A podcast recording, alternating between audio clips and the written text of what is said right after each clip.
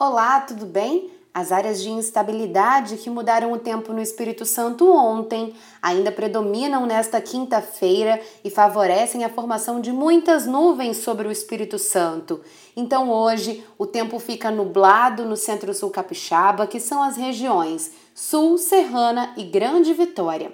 Na região norte, acontecem rápidas aberturas de sol, mas chove a qualquer hora do dia, com até forte intensidade e isso vale para todas as regiões. Quer saber mais sobre o tempo aqui no Espírito Santo? Acompanhe a programação da TV Vitória. Até amanhã!